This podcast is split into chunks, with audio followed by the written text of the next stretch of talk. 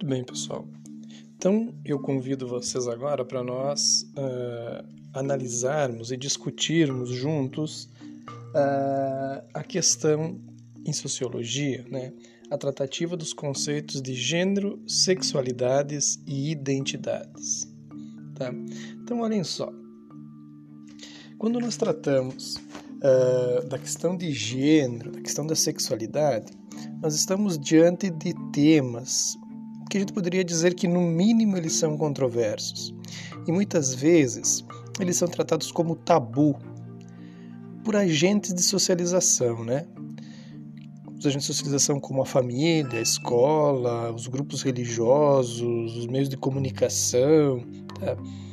Podemos perceber também é, na nossa realidade brasileira que muito se discutia, por exemplo, a ideia do, de uma lei denominada, chamada de escola sem partido, ou seja, justamente porque se temia, alguns grupos sociais temiam essa a chamada discussão de gênero, né? Porque se via um tabu por trás disso, tá? Por outro lado, movimentos, por exemplo, feministas em defesa dos direitos humanos têm reivindicado a importância né, da luta contra as opressões, que as chamadas opressões de gênero, preconceito em relação às diferentes formas de se viver a sexualidade. Então, por isso que se faz necessário uh, falar sobre isso, discutir sobre isso. No primeiro momento, cabe uma distinção, tá? Uma distinção uh, em torno de três conceitos: gênero, sexo e sexualidade.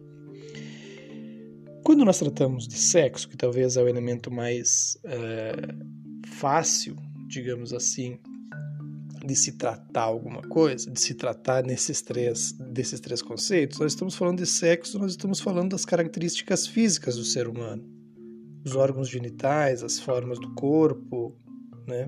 Então, é aquele elemento, vamos dizer assim, biológico. Quando nós tratamos de gênero, nós estamos nos referindo às características do masculino e do feminino construídas culturalmente. Então, a ideia de gênero é uma construção cultural. Se eu falo que é uma construção cultural, ela é uma construção social, né?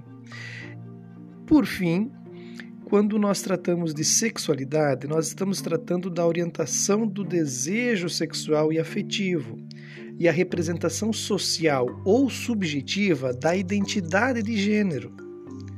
Ela não é determinada nesse sentido, né, pela constituição biológica do indivíduo. Então a sexualidade é aquela orientação, né, de como eu vou me portar Uh, e isso, é, essa representação, ela se dá de maneira social, mas principalmente de maneira subjetiva. Como é que eu me vejo diante da questão gênero? Como é que eu trato da questão gênero? Essa vai ser uma manifestação através da minha sexualidade. Então vejam só. Se nós tomarmos como referência aqui a teoria psicanalítica do Sigmund Freud, nós vamos ver que a sexualidade na perspectiva desse autor, ela é tratada, uh, ou ela expressa, na verdade, a relação do indivíduo com o seu órgão genital, desde a infância. Essa é a noção que ele vai apresentar de sexualidade. Né? Uh, por meio desse processo, ele vai dizer que vai se formar as identidades masculina ou feminina. Tá? Então, o Freud ele vai tratar da sexualidade de uma maneira, podemos dizer, mais simples, né? Ou mais não simples porque ele teoriza em torno disso, né? Mas é a relação do indivíduo com a genitalidade, com o órgão genital.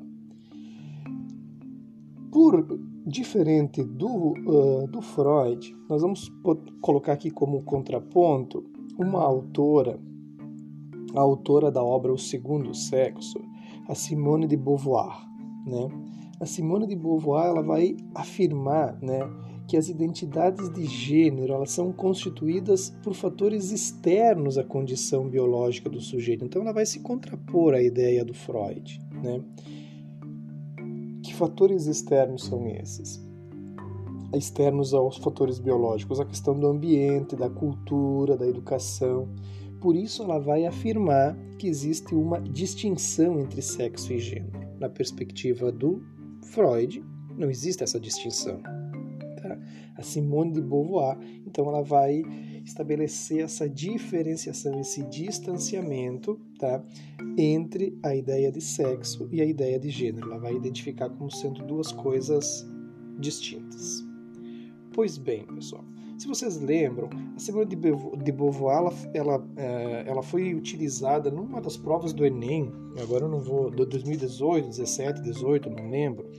Tinha uma questão da Simone de Beauvoir que era uma questão interpretativa, né? Porque a Simone de Beauvoir ela é, ela é dona, né? É, de uma frase que se tornou polêmica naquele contexto, né?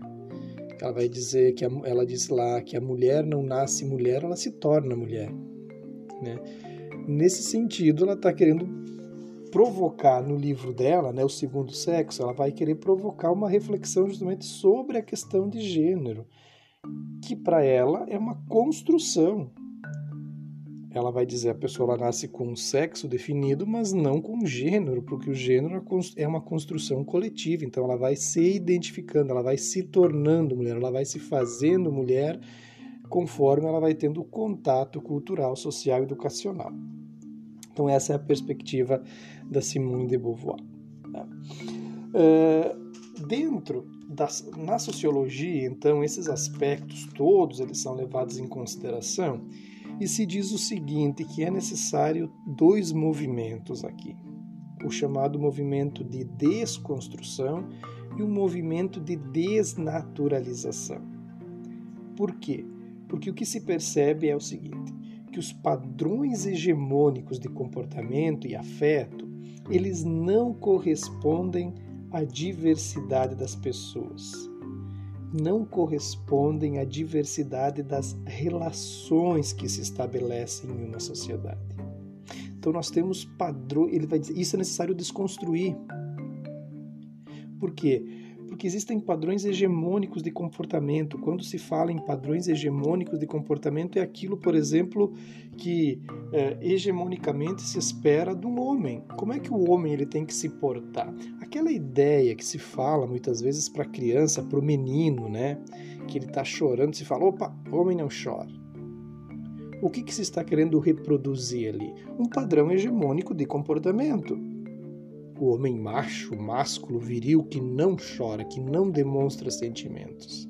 Então, eles, ah, perante sociologia, esses, esses elementos eles têm que ser desconstruídos, porque esses padrões hegemônicos eles não representam a totalidade, a diversidade de pessoas, tá? e a diversidade de relações que se estabelecem numa, numa sociedade.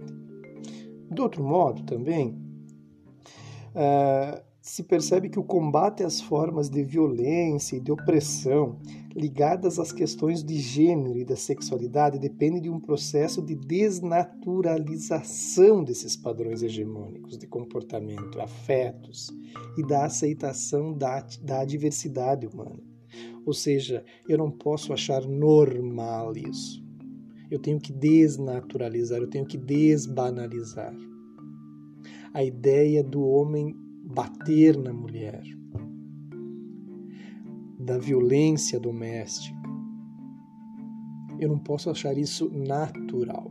Eu tenho que desnaturalizar, porque por muito tempo isso se tornou padrão hegemônico. Hoje se está desconstruindo e se está tentando desnaturalizar essa situação, mas ainda ela é muito recorrente. Tá? Mas ainda ela é muito importante, ela é muito recorrente e ela está presente no nosso dia a dia. Tá? Então, nesse sentido, pessoal, que nós temos que ter esse. É, quando se vai discutir questões de gênero, de sexualidade, nós temos que ter esse, esse duplo movimento de desconstrução e de desnaturalização. Senão, nós vamos cair sempre naquela mesma lógica, naquele mesmo discurso, né, que vai ver ou que vai perceber a discussão de gênero como uma discussão perversiva, como uma discussão perigosa. E não ela tem que ser discutida, ela tem que ser entendida, porque o que mais se vê são pessoas uh, negando essa necessidade de discutir gênero sem ter o conhecimento mínimo do que é discutir gênero. Tá? Tendo uma confusão generalizada. E isso acaba sendo, acabou se tornando bandeira política ultimamente, né? Os que defendem e os que não defendem, né? Acabou se, se tornando um, um embate no campo político que é muito prejudicial, porque se faz esse debate uh, nessa polarização ridícula que se tornou a política brasileira, né? Convenhamos que no momento se tem essa, é, essa, é, essa polarização que se tem acaba não ajuda em nada, apenas prejudica. Muito bem. Para avançarmos também nessa discussão, antes de aprofundarmos essa discussão, né, é, de talvez aprofundarmos um pouco mais essa, essa análise da Simone de Beauvoir, é necessário nós entendermos aqui talvez três outros três conceitos muito importantes né, para a análise das relações uh, de gênero, né, com, com relação à relação de poder. Primeiro, o que, que é um patriarcado? Ou o que, que é o patriarcado? Né? O patriarcado, nós vamos entender ele então como sendo uma forma de organização social, né? em que as mulheres são é, hierarquicamente, podemos dizer assim, subordinadas aos homens e os jovens também são submetidos aos mais velhos. Tá? Uh, ocorre então a valorização de atividades culturalmente convencionadas como masculinas a ponto de, de, de determinar né, papéis sociais e sexuais nos quais o masculino tem vantagem e privilégio. Né? Existe aqui no patriarcado existe uma instituição do controle da sexualidade do corpo e da autonomia feminina. Né? A mulher não é dona do seu corpo, não é dona da sua sexualidade, não é dono, não é autônoma, em suma. Essa é a relação de patriarcado, que tem uma relação direta com uh, a questão de gênero, porque nós, nós vivemos, digamos assim, não, não está totalmente feita essa transição, né? mas numa sociedade extremamente uh, dominada por essa cultura patriarcal, por uma cultura onde existe um, uma, um desenvolvimento maior dessa autonomia feminina. Tá? E talvez essa resistência né, em discutir gênero se dá justamente por esse um, um, dos, um dos elementos que prejudica a discussão do gênero justamente é essa herança patriarcal que, que temos. Né? Outro conceito muito importante que talvez poucos tenham ouvido falar, mas que percebem a, a, a prática dele, é o que a gente vai chamar de androcentrismo. Tá? O que, que é o androcentrismo? Né? O androcentrismo nada mais é do que a supervalorização do masculino, ou seja, que considera o homem o representante padrão da humanidade. Vai colocar o homem como centro das relações. Isso vai se vai onde é que tá, onde que aparece essa questão androcêntrica? Onde que aparece o androcentrismo? Ele fica, isso a sociologia ela faz essa análise, né? porque está naturalizado e a sociologia vai dizer, não, nós temos que, como eu mencionei antes, nós temos que desnaturalizar isso, nós temos que desconstruir o patriarcado, o androcentrismo, ou seja, o androcentrismo ele fica nas, em, evidenciado em expressões que a gente toma como natural, que vai dizer o seguinte, direitos do homem, evolução do homem, ciência do homem, entende? eu coloco o masculino, o homem, como representante padrão da humanidade. Ah, mas isso é normal, isso sempre sim, isso se naturalizou, mas a sociologia ela vai entender que não existe uma normalidade por trás disso. Não é algo é, que, te, que deva ser naturalizado, deve ser minimamente ponto de reflexão isso. Por que, que se constituiu isso sociologicamente, culturalmente ao longo do tempo? Por que se naturalizou esse aspecto? Tá? Temos também um terceiro conceito muito importante para entender essa relação de poder que envolve a questão do gênero é o que a gente conhece, vocês devem ter ouvido já como masculinidade hegemônica. Né? A masculinidade hegemônica, ela vai então se referir a um padrão de masculinidade considerado dominante em uma sociedade, que serve de modelo para os homens, né? É... Então aqui o, o, uma, uma socióloga, Conel, né? É, uma socióloga ela, ela vai utilizar esse conceito para analisar disputa, uma certa disputa que existe entre uma masculinidade dominante e expressões de masculinidade alternativa. Né? Isso acaba contribuindo para possíveis transformações na, na, na relação de gênero, segundo essa autora. Né? Ou seja, nós vamos ter a ideia de masculinidade hegemônica, que são aqueles padrões de masculinidade. O que é homem? Aí vem essa ideia de masculinidade hegemônica. O homem é aquele que se comporta desse jeito. O homem age dessa forma. O homem não chora. O homem não demonstra afetividade. Né? Então, são padrões. De... E aquilo que se coloca contra ou não, ou não está diante dessa perspectiva. Uh, é, de masculinidade hegemônica, né, acaba se tornando, ficando fora do contexto do masculino. Tá? Então essa é uma perspectiva que temos, ok? É... Da mesma forma, nós podemos é, trabalhar aqui ou avançar um pouco na nossa discussão Uh, e nós vamos perceber que quando tratamos uh, da questão da sexualidade, quando nós tratamos da questão de gênero, nos vem uh, à tona, por exemplo, movimentos, o movimento feminista.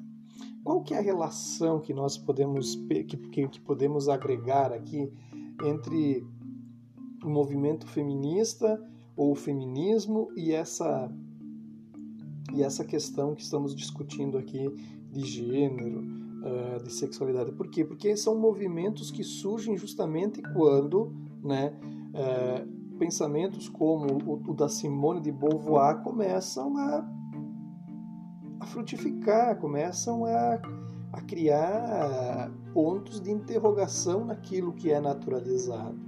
Quando as mulheres, que talvez uh, historicamente tenham sido as mais afetadas, digamos assim, uh, por essa perspectiva uh, de um domínio masculino, de uma narrativa masculina ao longo da história de, de boa parte das civilizações, principalmente as, as ocidentais, elas começam a se colocar numa perspectiva de enfrentamento disso. Tá? Então, olha só, eu posso uh, entender o feminismo de duas maneiras. Tá? Primeiro, como um movimento social, tá? que vai se desenvolver a partir do século XIX tá? e que busca ou que exige melhores condições de trabalho, direito ao voto, entre outros direitos. Tá? Ser, ser dono do próprio corpo uh, ou escolher aquilo que envolve uh, as questões, as opções pelo próprio corpo. E eu posso entender o feminismo também como uma posição filosófica tá?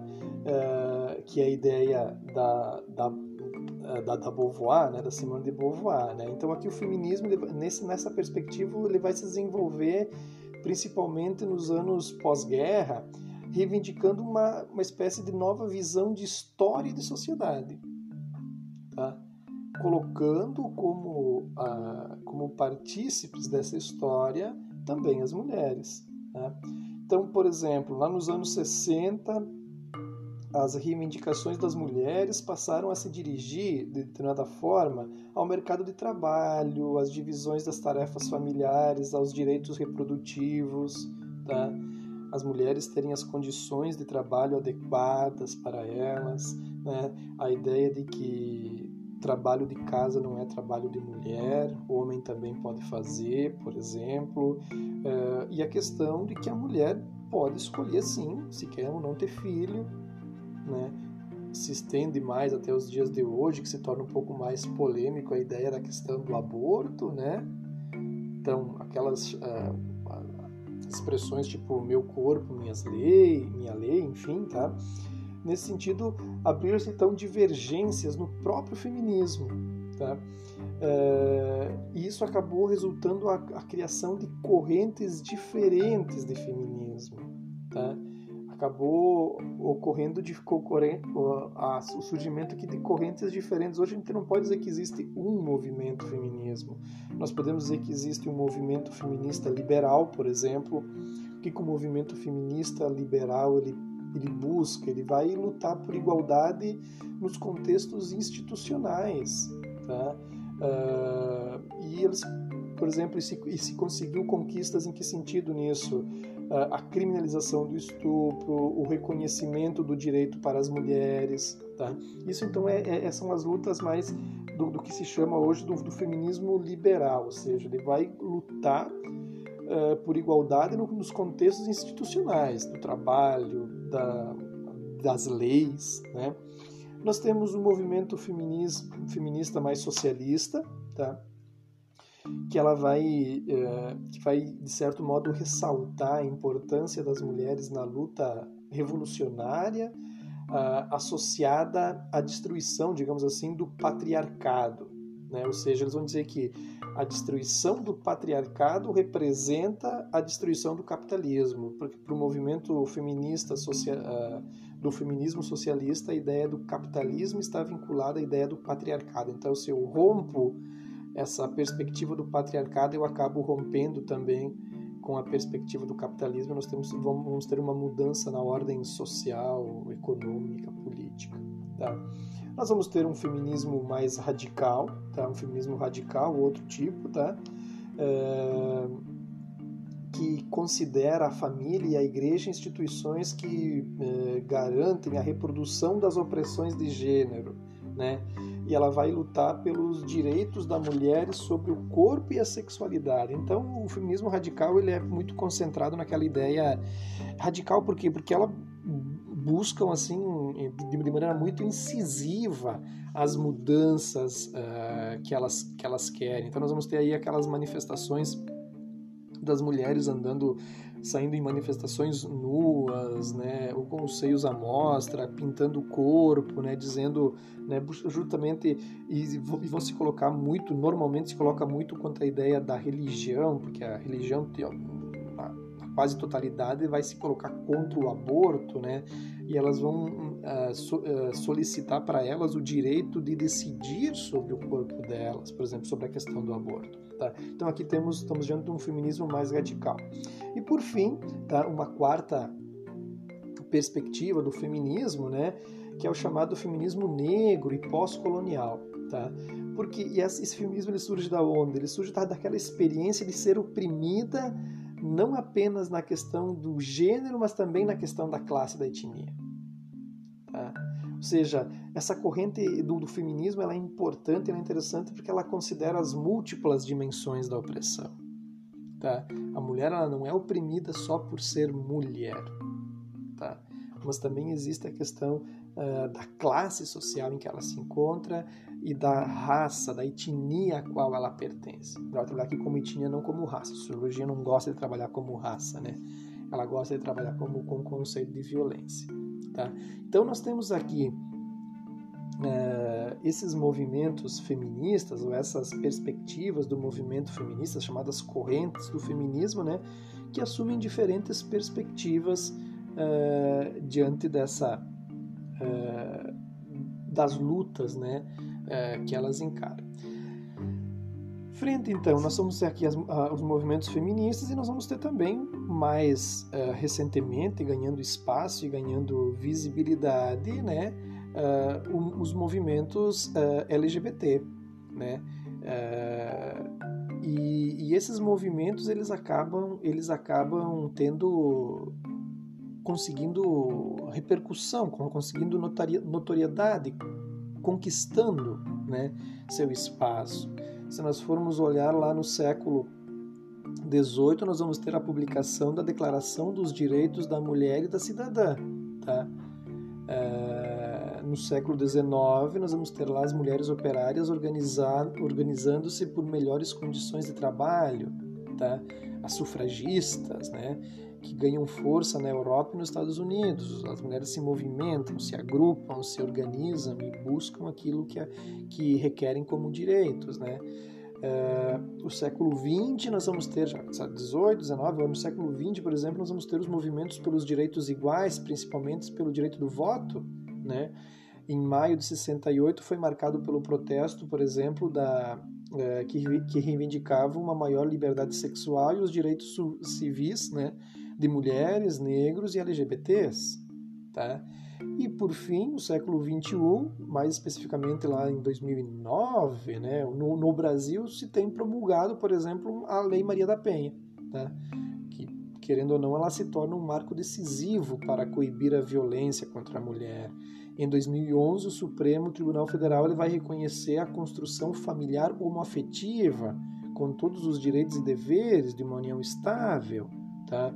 No ano passado, nós vamos ter o, o, o Supremo Tribunal Federal também reconhecendo que crime de homofobia equivale ao crime de racismo. Então, não, não se tinha uma lei no Brasil para homofobia, tá? mas se tem uma lei para racismo. Então, como o Congresso não criava uma lei é, que punisse a homofobia, né?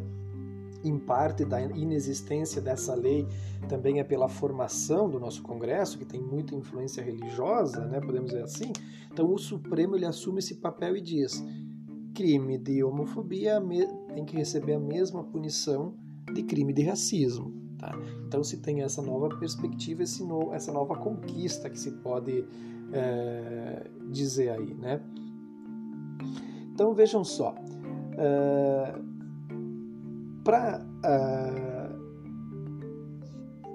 encaminhando já o encerramento dessa desse podcast, dessa análise, né, sobre gênero, sexualidade, principalmente, uh, nós vamos perceber que vai ganhando espaço a expressão queers, né, que vem do inglês e, e né, os queers, né, uma, uma, tradução é o, é o estranho, o diferente, né? Uh, na língua inglesa o gay, né? Então o termo queer ele vai ter uma origem de fato no fato, né, de que a orientação sexual oposta à da expectativa da sociedade era motivo de aversão, sendo tratado como distúrbio, ou seja, aquela pessoa, né, que nasceu do sexo masculino que não se comportar como homem dentro dos padrões que a sociedade é, estabelece é um queer, né? Ou seja, é, é, um estranho, é um diferente. Então ele era tratado e convenhamos ainda hoje muitas vezes ele é tratado como com uma certa aversão. Se diz que essa pessoa tem um distúrbio, então tem que ser tratado. Né? E aqui vem toda aquela ideia, aquela conceituação que vocês devem ter ouvido falar já em algum sentido da chamada cura gay que se estabelece, né? E que ganha discussão, né? E que enfim, que depois a ciência ela vai vir vai dizer não, não é assim, não é assim, mas existe sempre aquele processo de negação da ciência quando convém as pessoas e se acaba se estabelecendo essa discussão, tá? Uh então também temos aqui que, apesar de, de existirem movimentos políticos de reconhecimento né, de direitos desses grupos, os chamados queers, né, desde os anos 60, uh, eh, os estudos sobre esses grupos eles só começam a se consolidar nos Estados Unidos a partir dos anos uh, de 1990. E um dos principais filósofos uh, que influenciou a teoria queer é um filósofo tá? É, que nós que vocês estudaram, né? É, o Michel Foucault. Tá? O Foucault ele vai trabalhar essa ideia dos queers, né? E como eu mencionei já anteriormente, é, o Foucault ele sofre justamente essa perspectiva de ser entendido como um estranho, como um portador de distúrbio, e ele vai fazer todo, toda a teoria dele tratando dessas questões de poder, né? dessas, dessas questões que envolvem as pessoas que se obrigam praticamente por, por modelos coercitivos, e a escola é um desses modelos, na perspectiva do Foucault, a se enquadrarem num padrão. Se eu não me enquadro num padrão, eu não me enquadro no, no meio social. Tá? E para concluir, uh, uma palavrinha então tipo uh, para sobre referente à questão da violência e da discriminação de gênero, né? E nós podemos aqui dizer que o que se vive hoje é uma herança de um passado recente, né? É, dados né, apontam que cerca de 80 mil pessoas né, detidas sobre denúncia de serem homossexuais tenham morrido nos campos de concentração da Alemanha nazista. Né? Ou seja, é, não representavam a raça hegemônica, né? tinham um distúrbio, eram um queer, eram um estranho, eram um diferente, então é, vamos eliminar. Né? a repressão à homossexualidade, nós podemos dizer aqui que na maioria dos países do mundo o casamento gay ainda não é reconhecido como direito. Na Arábia Saudita, a homossexualidade é considerada crime punida com pena de morte. E no Brasil, nós podemos dizer aqui que os números de assassinato de transexuais e travestis são os maiores do mundo. Né? Infelizmente, vivemos numa sociedade extremamente diversa, mas avessa à diversidade ao mesmo tempo. É quase que uma contradição interna. Tá? E um dado né, que, que nos salta aos olhos aqui, que em média 13 mulheres são assassinadas por dia no Brasil, né? Uma a cada duas horas, isso aqui é um dado de 2017, né? Talvez esse dado, como tenha aumentado muito uh, busca por recursos, talvez esse número esteja maior ou seja maior nos dias de hoje. Muito bem, Tá? Então, aqui alguns apontamentos, alguns, alguns elementos que buscam estabelecer uma reflexão sobre a importância e a dinâmica né, desse movimento, dessa, dessa, e a necessidade da discussão sobre esses conceitos, principalmente quando envolve questão gênero e questão sexualidade. Ok? Por hoje era só. Um grande abraço. Professor Adriano.